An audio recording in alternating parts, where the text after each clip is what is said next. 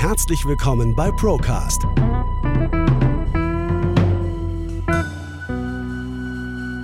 Der Podcast der ProLife GmbH. Wir nehmen Sie mit auf eine Reise hinter die Kulissen der Finanz- und Versicherungsbranche. Hallo und herzlich willkommen zu einer neuen Folge unseres Procasts. Mein Name ist Felix Früchtel und es freut mich sehr, dass Sie heute auch wieder mit dabei sind und Ihnen die Chance geben, finanzielle Intelligenz, finanzielle Bildung zu erfahren. Ich habe heute einen sehr, sehr spannenden Interviewpartner zu Gast. Und zwar war ich vor paar, ein paar Tagen mit dem Herrn Dr. Markus Krall und mit dem Steffen Krug zusammengesessen, wenn auch nur virtuell. Und wir haben uns einschlägig unterhalten über ja, ähm, bilanzielle Fehlentwicklungen ähm, bei Bilanzen von Versicherungskonzernen. Was im ersten Moment sich relativ trocken anhört, ist aber doch ein sehr, sehr spannendes und interessantes Thema. Das heißt, ähm, der Herr Dr. Markus Krall hat hier an der Stelle auch nochmal fundiert ähm, zur Kenntnis gegeben, warum die Bilanzen der Versicherungskonzerne denn derzeit eben nicht das wirkliche Bild, das wirkliche Abbild der Versicherungsgesellschaften darstellt und ähm, welche Gefahren da entsprechend lauern und wie die dann dazu führen können, dass Versicherungsnehmer an der einen oder anderen Stelle deutlich weniger oder gar kein Kapital mehr erhalten. Ich wünsche Ihnen ganz, ganz viel Spaß bei diesem Interview. Übergebe jetzt an den Kollegen Steffen Krug, der das Interview geführt hat. Wenn Ihnen diese Folge Broadcast gefällt, dann gerne ein Like da lassen, gerne auch, wenn Sie den Podcast auf YouTube hören, die Glocke ähm, die Glocke aktivieren, damit Sie immer auf dem neuesten Stand sind, damit Sie immer wissen, wenn wir neue äh, Videos und neue Podcasts hochladen und ähm, gerne auch teilen, gerne verbreiten. Nur so kriegen wir das Thema der finanziellen Bildung, das wir mit diesem Podcast ja auch anstreben, in die Öffentlichkeit, in die breite Öffentlichkeit. Also von dem her bedanke ich mich schon mal an der Stelle ganz herzlich bei all denjenigen, die uns treu zuhören und die uns in Zukunft auch noch weiter zuhören werden. Ich wünsche Ihnen jetzt ganz, ganz viel Spaß mit dem Interview, dem Herrn Dr. Markus Krall, dem Herrn Steffen Krug und mir. Viel Spaß. Stellen Sie Ihre Versicherung jetzt auf die Probe unter www.prolife-gmbh.de. Ja, liebe Freunde des guten Geldes, herzlich willkommen zu einer neuen Ausgabe der World of Value Talk. Heute geht es um Versicherungen. Ich habe zwei Versicherungsstrategen zu Gast, die auch Speaker sein werden auf der World of Value Konferenz am 1. Oktober in Frankfurt. Äh, Felix Früchtel äh, aus Ingolstadt, ähm, Geschäftsführer der Pro Life GmbH. Ähm, herzlich willkommen. Freut mich, dass wir die nächsten zehn Minuten mal das Thema Versicherung auseinander werden. Und ich sage jetzt auch mal der Versicherungsstratege Dr. Markus Krall, der ja auch immer eine sehr, sehr deutliche Meinung hat zum Thema Versicherung. Herzlich willkommen, Markus Greil. Ja, danke ähm, dir. Lebensversicherungen sind ja die Lieblingssparform der Deutschen. Äh, ich glaube, es gibt mehr Verträge, als es äh, deutsche Einwohner gibt. Ähm, wie kommt das, Herr Früchtel?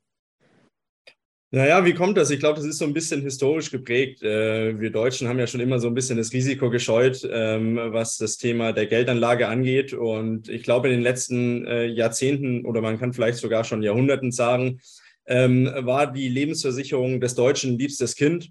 Und ähm, der Vater, die Oma, der Opa, alle haben eine Lebensversicherung abgeschlossen und so hat man das quasi in die Wiege gelegt bekommen, sodass wir auch heute noch unter den aktuellen ähm, Zinsstrukturen und den aktuellen Umständen am Finanzmarkt tatsächlich immer noch 83 Millionen Lebensversicherungen haben, wie Sie es richtig gesagt haben, Herr Krug, immer noch mehr Verträge als Einwohner tatsächlich. Mhm. Aber diese Garantiezinsen, die ja damals mal bei über 4 Prozent lagen, die gibt es ja nicht mehr. Gibt es da überhaupt jetzt noch neue Abschlüsse oder wie sieht das, das in der Praxis aus? Ähm, das ist vollkommen richtig. Also diese Garantieverzinsung, das war ja, also seit dem Jahr 2000 geht die Garantieverzinsung kontinuierlich nach unten. Das heißt, es ist nicht erst seit der Nullzinspolitik der EZB der Fall, sondern ist schon viel früher in Kraft getreten, diese, äh, diese Problematik.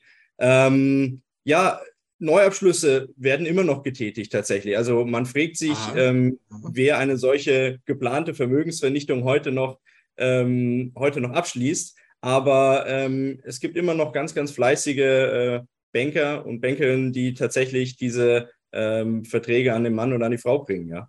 Kann man, kann man sich gar nicht vorstellen. Ich frage mich ja auch gleichzeitig, das Gros des Deckungsstocks sind natürlich die Verträge von, zwei, von vor 20, 30 Jahren, gerade die, die noch mit 4% Garantie verzinst sind. Da muss ich gleich mal Markus Greil fragen, wie schafft man es denn heutzutage als Lebensversicherer noch 4% Rendite zu erwirtschaften? Das ist ja eine Herausforderung. Man schafft es gar nicht. Also es ist natürlich so, dass früher wir eine Situation hatten, wo sich der Zins zumindest am langen Ende am Markt relativ frei bilden konnte. Und ähm, dazu kam, dass wir, sag mal, aus den 70er Jahren noch ein gewisses, äh, auch noch ein gewisses Inflationsthema hatten aus der Ölkrise, sodass die Nominalzinsen damals einfach höher waren als heute. Und es ist nicht in, den, in der Gedankenwelt der Bundesbank vorgekommen, äh, den Nominalzins so weit zu drücken, dass der Realzins massiv negativ wird. Ähm, dann gab es im Prinzip seitdem zwei Phasen. Die eine Phase war die der Inflationsbekämpfung. Es gab in den 70er, 80er Jahren äh, mit Volcker in den USA und dann auch mit der Bundesbank und der Führung der Bundesbank hier in Europa zwei massive Inflationsbekämpfungswellen, wenn man so will. Und der Rückgang der Inflation in den 80er und 90er Jahren hat dann dazu geführt, dass die Nominalzinsen natürlich gefallen sind. Das war mhm. sozusagen der erste der erste Stolperstein für die äh, Fixverzinsung der Lebensversicherung, weil irgendwann mal die Nominalverzinsung, und es ist halt eine Nominalgarantie und keine reale Verzinsungsgarantie, die da gegeben wird, mhm. dass diese Nominalverzinsung kollidierte mit den Nominalzinsen. Und dann äh, kam in den Nullerjahren und Zehnerjahren des äh, neuen Jahrhunderts über die Nullzinspolitik nicht nur der EZB, sondern auch der FED im Grunde genommen die äh, Financial Repression ins Spiel. Das heißt also, man hat bewusst den Realzins so weit abgesenkt über den Nominalzins, ähm, dass man äh, diese Zinsen nicht mehr erwirtschaften konnte. Allerdings theoretisch, theoretisch wäre es natürlich durchaus immer noch möglich gewesen, ähm, diese Zinsen zu erwirtschaften, wenn da nicht die Regulatoren wären in der Lebensversicherungsindustrie, die ja den Lebensversicherern gesagt haben, ja, ihr müsst ja mündelsicher investieren und ihr müsst also auf der sicheren Seite sein und das, was der Regulator für die sichere Seite hält, ist keine Überraschung, weil der Regulator ja auch sozusagen ein Staatsinstrument ist, natürlich die Staatsanleihe. Ja? Das heißt also, man ja. hat den Versicherungen ja vorgeschrieben, wo sie, wie sie zu investieren hatten und hat dabei im Prinzip äh, mündelsichere Anlagen definiert und diese mündelsicheren Anlagen waren natürlich Staatsanleihen. Wir wissen heute nach der x-ten Staatsfinanzkrise, dass es natürlich keine mündelsicheren Anleihen sind, aber das kümmert die Regulatoren nicht. Und so haben wir heute eine Zwangslage oder eine Zwangsjacke für die Lebensversicherungsindustrie, die da heißt, ich kann in Real Assets nur in einem bestimmten Umfang investieren, also in Aktien und, und Immobilien. Ich kann es natürlich machen, aber es ist eben begrenzt. Ich kann es nicht so äh, in dem Umfang machen, wie es eigentlich müsste langfristig. Und ich bin stattdessen gehalten, ähm, in, in Staatsanleihen zu gehen. Und wenn ich dann meine versprochenen Verzinsungsziele einhalten will, ja, dann muss ich in die hochriskanten Staatsanleihen gehen. Dann muss ich eigentlich griechische Staatsanleihen kaufen. Äh, das Ganze ist im Grunde genommen ein auf den Kopf gestelltes Risikomanagement, wenn man so will. Ja, ja Herr Früchtel, wie ist denn so ein durchschnittlicher deutscher Versicherer äh, überhaupt investiert. Wir haben gerade gehört, da gibt es ja Restriktionen. Ich glaube, maximal 30, 35 Prozent überhaupt nur in Sachwerte, sprich Aktien, Immobilien. Der Rest muss ja, müssen ja irgendwelche Papierwerte sein. Wie, wie muss man sich das vorstellen, so ein durchschnittliches Portfolio bei der Allianz oder bei der Gotha? Wie, wie sind die da investiert? Naja, das ähm, ist relativ unspektakulär, sage ich jetzt mal. Der Gesetzgeber geht, gibt relativ klar vor, dass äh, teilweise sogar bis zu 80 Prozent ähm, des Deckungsstockes aus den, aus den Rückkaufswerten der Versicherungspolicen tatsächlich in vermeintlich sichere Anlagen investiert werden müssen. Das ist, wie der Dr. Krall gerade eben schon gesagt hat, halt dieses Thema der, der Staatsanleihen. Und ähm, in, den, in den vergangenen Jahren ist eins passiert, das haben wir ja auch gerade eben schon gehört die Versicherer mussten in irgendeiner Form oder hatten die Aufgabe, in irgendeiner Form noch ein bisschen Rendite zu erwirtschaften und mussten natürlich in Staatsanleihen investieren süd- und osteuropäischer Länder. So, da haben sie noch ein bisschen Rendite bekommen. Das heißt, der Großteil der Abnehmer solcher, solcher Anleihen sind tatsächlich auf der einen Seite natürlich die EZB mit ihren riesen Ankaufsprogrammen, aber auf der anderen Seite zum ganz großen Teil die Versicherungsgesellschaften und hier vor allem die deutschen Versicherungsgesellschaften, weil die Restriktionen für die deutschen Versicherungsgesellschaften immer viel, viel engmaschiger waren, wie die für zum Beispiel angelsächsische Versicherungsgesellschaften, die viel ähm, aktienlastiger investieren durften in der Vergangenheit. Ähm, daraus ist folgendes Problem entstanden, dass eben ja diese, diese ähm, ich sag's mal, Ramsch-Anleihen bei den Versicherungsgesellschaften in den Bilanzen ähm, für Jahre und Jahrzehnte jetzt ähm, vorhanden sind. Und wir ja aktuell gerade sehen, dass aufgrund der ich, in Anführungszeichen Zinswende, die jetzt mehr oder weniger ähm, stark äh, durchgeführt wird, ähm, aber dazu führen, dass zum Beispiel ja italienische Staatsanleihen ähm, schon um äh, 30, 100% Höhen, was Zinsung angeht, wie vor, vor Monaten. Ähm, dass der Wert der Anleihen ähm, aus der Vergangenheit aktuell massiv sinkt in den Bilanzen der Versicherungsgesellschaften. Aber die Versicherungsgesellschaften haben einen Vorteil aktuell. Sie können es äh, noch als vorübergehende Wertminderung deklarieren und ähm, müssen das äh, im Rahmen der Bilanzierung noch nicht offenlegen. Das heißt, wir kriegen das aktuell noch nicht mit, aber die Bilanzen und auch die Liquidität der Versicherer ist, ist deutlich, deutlich angeschlagen. Markus Karl, ist das auch der Grund, weshalb äh, wir noch kein, äh, keine Masseninsolvenzen in der Versicherungsbranche sehen, dass man hier so mit bilanziellen Tricks sich da noch, äh, noch Zeit gewinnt, weil eigentlich hätte man doch schon längst mal was hören müssen, auch von dem einen oder anderen etwas größeren, weil die Schieflagen, die müssen ja immens sein. Ja, die, die äh, Frage der Insolvenz stellt sich an der Stelle nicht, weil der Deckungsstock, der betrifft zunächst mal den Policenholder. Natürlich mhm. ist es so, dass wenn ich die Mindestverzinsung, die ich versprochen habe, nicht einhalten kann, dass ich dann auch ein Haftungsproblem als Versicherer habe. Aber mhm. da die meisten Versicherungen erstens sehr, sehr lange laufen, 10, 20, 30 Jahre. Äh, für den Steuervorteil war ja früher, ich glaube, 12 Jahre die Grenze, äh, ist, glaube ich, immer noch so. Ja? Ähm, das heißt, die laufen sehr, sehr lange und dementsprechend ähm, machen sich solche Dinge erst über einen sehr, sehr langen Zeitraum bemerkbar. Dazu kommt natürlich auch eins. Äh, es gibt natürlich die entsprechenden versicherungsmathematischen Berechnungen, die dann zeigen sollen, ob ein Versicherer noch solvent ist. Und wenn es nicht mehr ist, dann geht er in den Protektor. Das heißt also, dann gibt es ein regulatorisches Instrument, um den quasi aufzufangen. Dann wird allerdings die ähm, Garantieverzinsung, die geht dann auch flöten, wenn äh, das mal im Protektor gelandet ist. Und es gibt natürlich durchaus auch ein paar Versicherer, und auch wenn ich jetzt keinen Namen nennen möchte, das wäre Schleichwerbung, aber es gibt ein paar Versicherer, die schon vor 50, 60 Jahren angefangen haben, massiv aus den Nominalwerten rauszugehen und in Aktien ähm, und in äh, Real Assets, also Immobilien etc. zu investieren und die dann einen enormen Berg von stillen Reserven vor sich her schieben. Und wer wissen will, welche das sind, der mhm. kann sich kundig machen. Nur hier an der Stelle jetzt werde ich es nicht sagen. Ja? Äh, und die sind natürlich, die haben natürlich noch eine gewisse Reserve, von der können sie jetzt zehren. Und mhm. äh, insofern mhm. stellt sich die Frage der Insolvenz an der Stelle noch nicht. Aber wenn man das Thema zu Ende denkt und wenn jetzt die Zinswende kommt, und irgendwann hm. mal die Begründungen ausgehen, warum man die Werte nicht anpasst, äh, dann kann schon die eine oder andere Versichererinsolvenz auch drohen. Also das ist nicht auszuschließen. Mit den entsprechenden äh, Verlusten bei den, Policyhold, bei den Policenholdern, was mhm. allerdings keine Vollverluste dann sind, weil der Deckungsstock ist ja da, er performt nur nicht so und er hat dann eine negative Verzinsung. Und die negative Realverzinsung ist halt umso größer, je mehr Inflation wir dann in der Zwischenzeit sehen, weil diese Nominalwerte, äh, die holen halt gegenüber der Inflation keinen Ausgleich raus, wie es Realwerte vielleicht getan hätten. Mhm. Ja, wo ich gerade hellhörig geworden bin, also für die, für die Verluste der Versicherung haftet erstmal der Lebensversicherungssparer, also der, der sein Geld eingebracht hat in den Kapitalstock, der kommt erstmal für die Verluste auf. Das heißt, es ist in dem Sinne ja kein Sondervermögen, wie wenn man ein Depot bei einer Bank hat, sondern meine Einlage bei der Lebensversicherung ist etwas, was, äh, auf, über, über, das der Versicherer verfügen kann. Ist das, ist das richtig, Herr Früchtel? Ja, da gibt es verschiedene Schichten.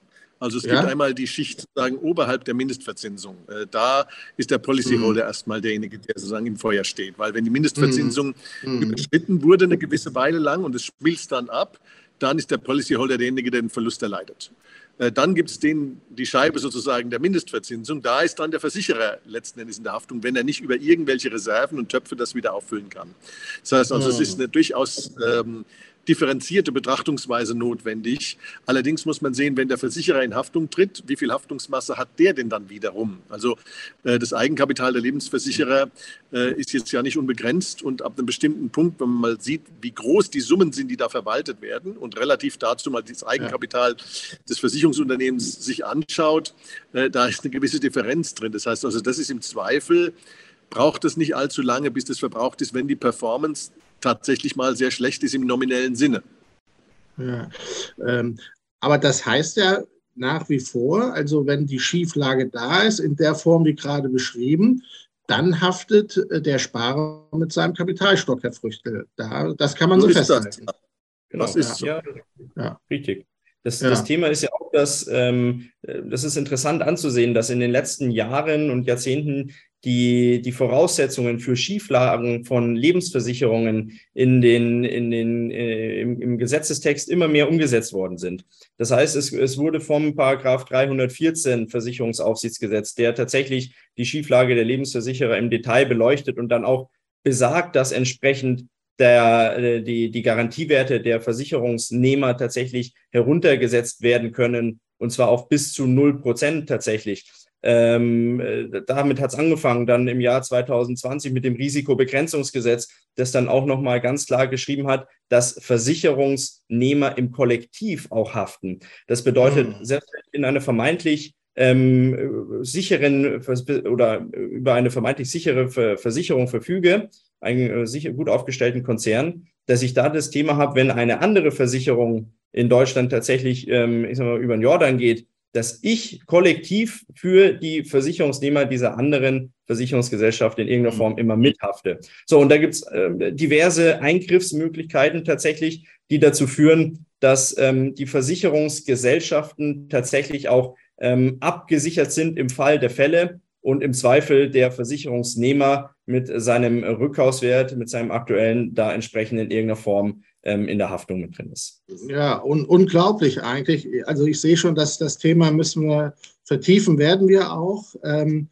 äh, wir haben am 1. Oktober äh, die World of Value Konferenz, wo wir genau dieses Thema nochmal auch genauer beleuchten werden. Auch die Bankenrisiken, Versicherungsrisiken, alle Risiken für Anleger. Und ähm, ich würde fast sagen, wir haben dieses Jahr das, das beste Line-up äh, der World of Rally, was wir jemals hätten. Ich lese nur kurz mal vor. Also Markus Greil, Felix Früchtel sind da, Daniel Stelter haben wir, wir haben Matthew Piepenburg, wir haben Luis Passos, wir haben Marc Friedrich, wir haben Professor Christian Rieck. Also das ist eine Veranstaltung, die keiner verpassen sollte. Und äh, ich bedanke mich erstmal jetzt hier bei Felix Früchtel und Markus Greil. Wir sehen uns am 1. Oktober in Frankfurt im Steigenberger. Ich freue mich. Vielen Dank, dass ihr euch die Zeit genommen habt auf. Danke. Danke euch. Abonnieren Sie uns jetzt, um keine Folge mehr zu verpassen und immer up-to-date zu sein. Wow, das war wieder eine klasse Folge Broadcast, ein tolles Interview. Ich hoffe, dass Sie genauso viel Spaß hatten wie ich auch während des Interviews. Ich hoffe, dass wir Ihnen einige Mehrwerte mitliefern konnten und einige Einblicke, die Sie so vielleicht davor noch gar nicht hatten. Wenn Ihnen dieser Podcast gefallen hat, dann lassen Sie gerne ein Like da, teilen Sie den Podcast mit Ihren Freunden, mit Ihren Verwandten, mit all denjenigen, die auch finanzielle Bildung erreichen wollen und auch einmal hinter die Kulissen der großen Glaspaläste von Banken und Versicherungen blicken möchten. Ich bedanke mich bei allen Hörerinnen und Hörern, ähm, die uns treu jede Folge ähm, hier unseren Podcast streamen ähm, sei es auf den gängigen Sp äh, Kanälen wie Spotify oder natürlich auch auf YouTube. Und ich bedanke mich auch bei allen denjenigen, die in Zukunft noch dazukommen werden. Nur so schaffen wir es, eben diese finanzielle Bildung nach außen zu tragen. Viel Spaß und bis zum nächsten Mal, ihr Felix Früchtel von der ProLife.